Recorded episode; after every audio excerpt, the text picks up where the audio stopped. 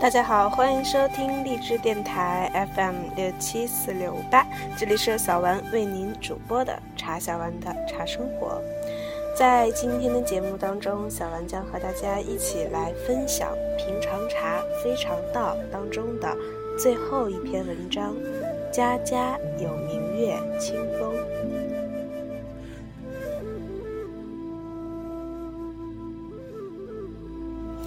平常茶非常道，作者林清玄，播者茶小丸。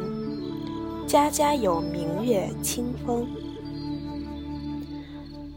到台北近郊登山，在陡峭的石阶中途，看见一个不锈钢桶放在石头上，外面用红漆写了两个字“凤水”，桶耳上挂着两个塑胶茶杯，一红一绿。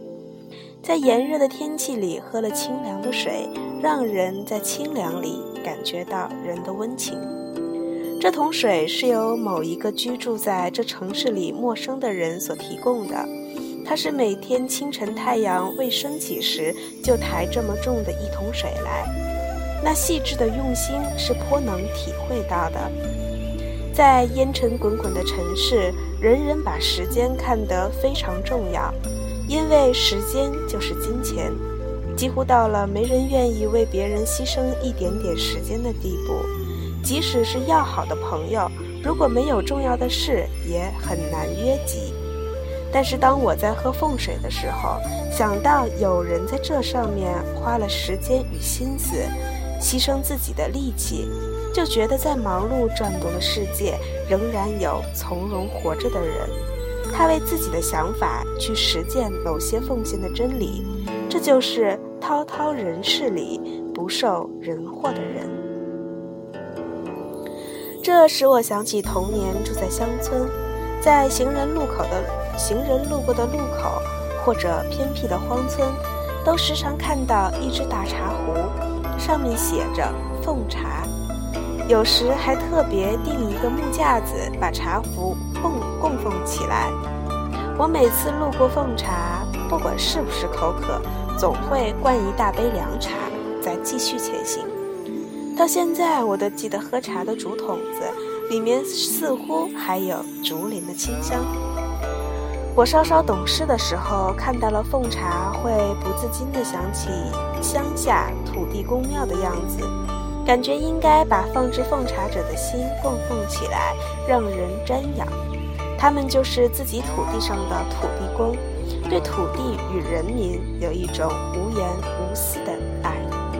这是凡劳苦担重担的人都到我这里来，我必使他得清凉的胸怀。我想，有时候人活在这个人世，没有留下任何名姓，也不是什么要紧的事。只要对生命与土地有过真正的关怀与付出，就算尽了人的责任。很久没有看见奉茶了，因此在台北郊区看到奉水时，竟低回良久。到底不管是茶是水，再香再沉，其中都有人情的温热。山道一边微不足道的凉水，使我在爬山的道途中有了很好的心情。并且感觉到不是那么寂寞了。到了山顶，没想到平台上也有一桶完全相同的钢桶，这时写的不是凤水，而是凤茶。两个塑胶茶杯，一黄一蓝。我倒了一杯来喝，发现茶是滚热的。于是我站在山顶，俯视尘烟飞扬的大地，感觉那准备两桶茶水的人，简直是一位禅师啦。在完全相同的桶里，一冷一热，一水一茶，连杯子都配得恰恰刚好。这里面到底隐藏着的是怎么样的一颗心呢？我一直认为，不管时代如何改变，在时代里总会有一些卓然的人，就好像山林无论如何变化，在山林中总会有一些清越的鸟声一样。同样的，人人都会在时间里变化。最常见的变化是从充满诗情画意、逍遥的心灵，变成平凡庸俗而无可奈何。从对人情时序的敏感，成为对一切事物无感。我们在股票号子里看见许多瞪着看板的眼睛，那曾经是看云、看山、看水的眼睛；我们看牵六合彩的双手，那曾经是写过情书与诗歌的手；我们看为钱财奔波的那双脚。那曾经是在海边与原野散过步的脚，我们的眼耳鼻舌身意看起来仍然是二十年前无异，可是，在本质上，有时中夜照镜，已经完全看不出它们的连接。那理想主义的、追求完美的、每一个毛孔都充满光彩的我，究竟何在呢？清朝诗人张灿有一首短诗：“书画琴棋诗酒花，当年件件不离他。而今七事都更变，柴米油盐酱醋茶。”很能表达一般人在时空中流转的变化，从书画琴棋诗酒花，到柴米油盐酱醋茶。人的心灵必然是经过了一番极大的动荡与革命，只是凡人常不自觉自省，任庸俗转动罢了。其实有伟大抱负的人物也不能免俗。梁启超有一首《水调歌头》，我特别喜欢，其后半阙是：“千金剑，万言策，两蹉跎，最终何必自语。”醒后一滂沱，不恨年华去也，只恐少年心事强伴为消磨。愿替众生病，起手理为魔。我自己的心境很接近梁仁公的这首词。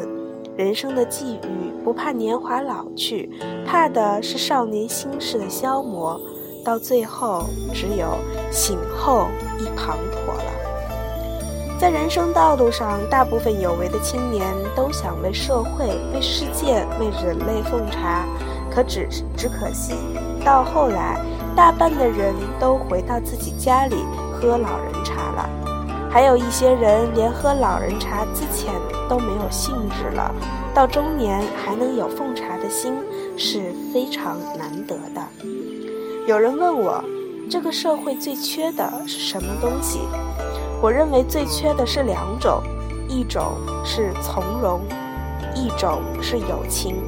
这两种品质是大国民的品质，但由于我们缺少从容，因此很难见到步履雍容、见识高远的人；因为缺少友情，则很难看见乾坤朗朗、情趣盎然的人。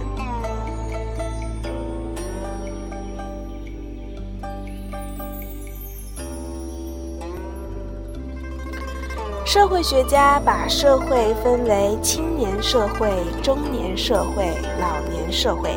青年社会有的是热情，老年社会有的是从容。我们正好是中年社会，有的是务实。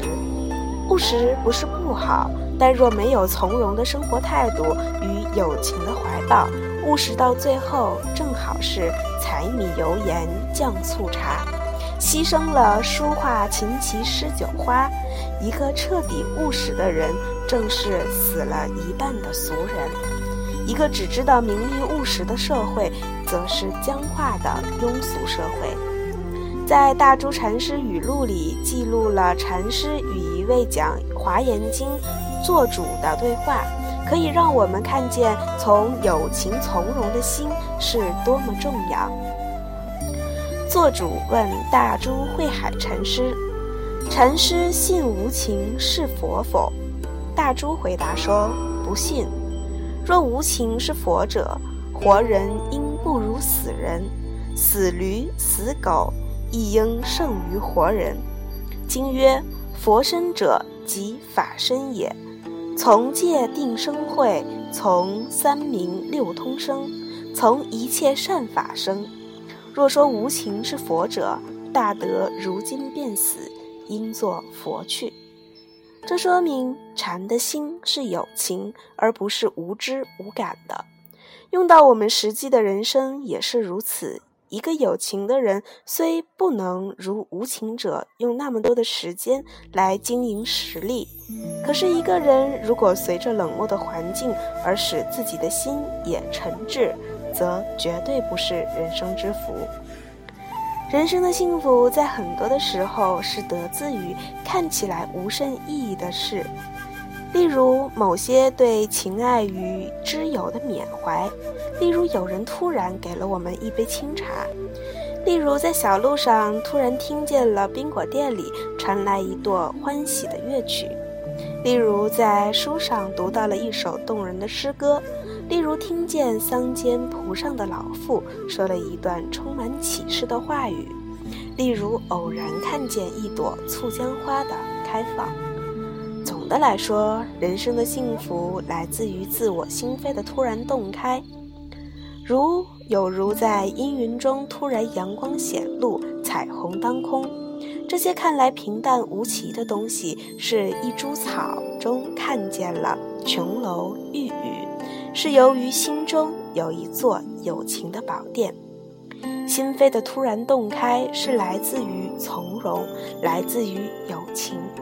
生命的整个过程是连续而没有断灭的，因而年纪的增长等于是生活资料的累积。到了中年的人，往往生活就纠结成一团乱麻了。许多人畏惧这样的乱麻。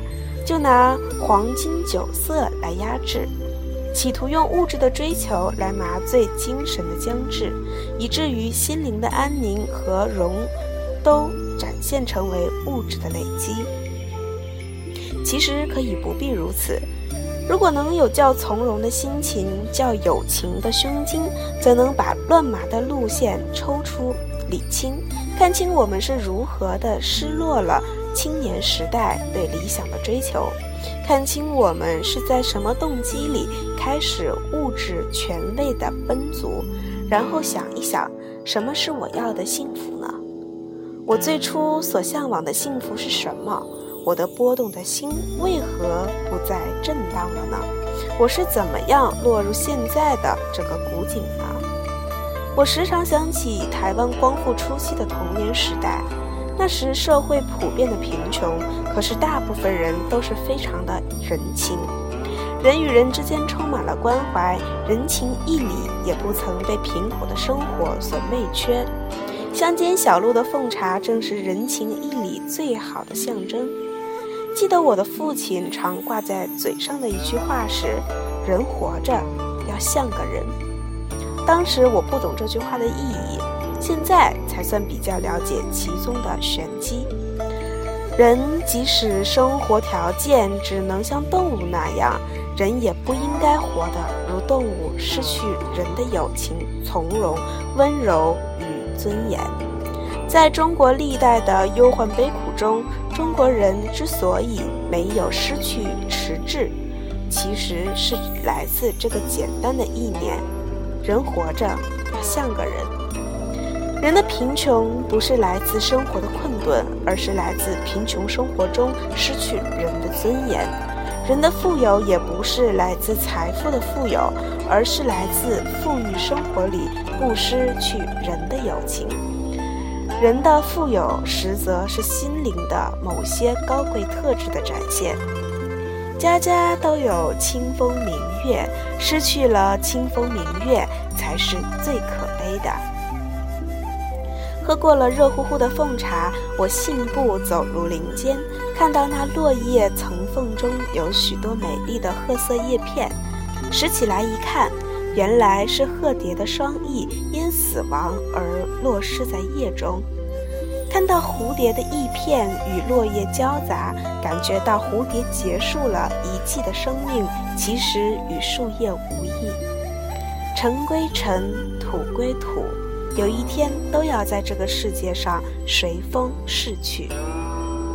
人的身体与蝴蝶的双翼又有什么两样呢？如果在活着的时候不能自由飞翔，展现这片赤诚的身心，让我们成为宇宙众生迈向幸福的阶梯，反而成为庸俗人类物质化的踏板，则人生就失去其意义，空到人间一回了。下山的时候，我想。让我恒久保有对人间友情的胸怀，以及一直保持生活从容的步履，让我永远做一个为众生奉茶供水，在热闹中得到清凉的人。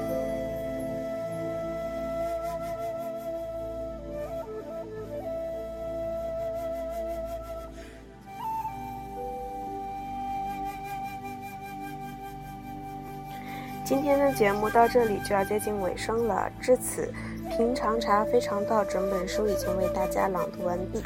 那么下一本书呢？小丸将为大家一起来朗读由时代书局出版的《水解茶中味》，作者是刘成龙。让我们根据刘老师的文字和他的理解，一起去感受不一样的茶和茶文化。小丸最喜欢的一首打油诗。相见亦无事，不见常思君。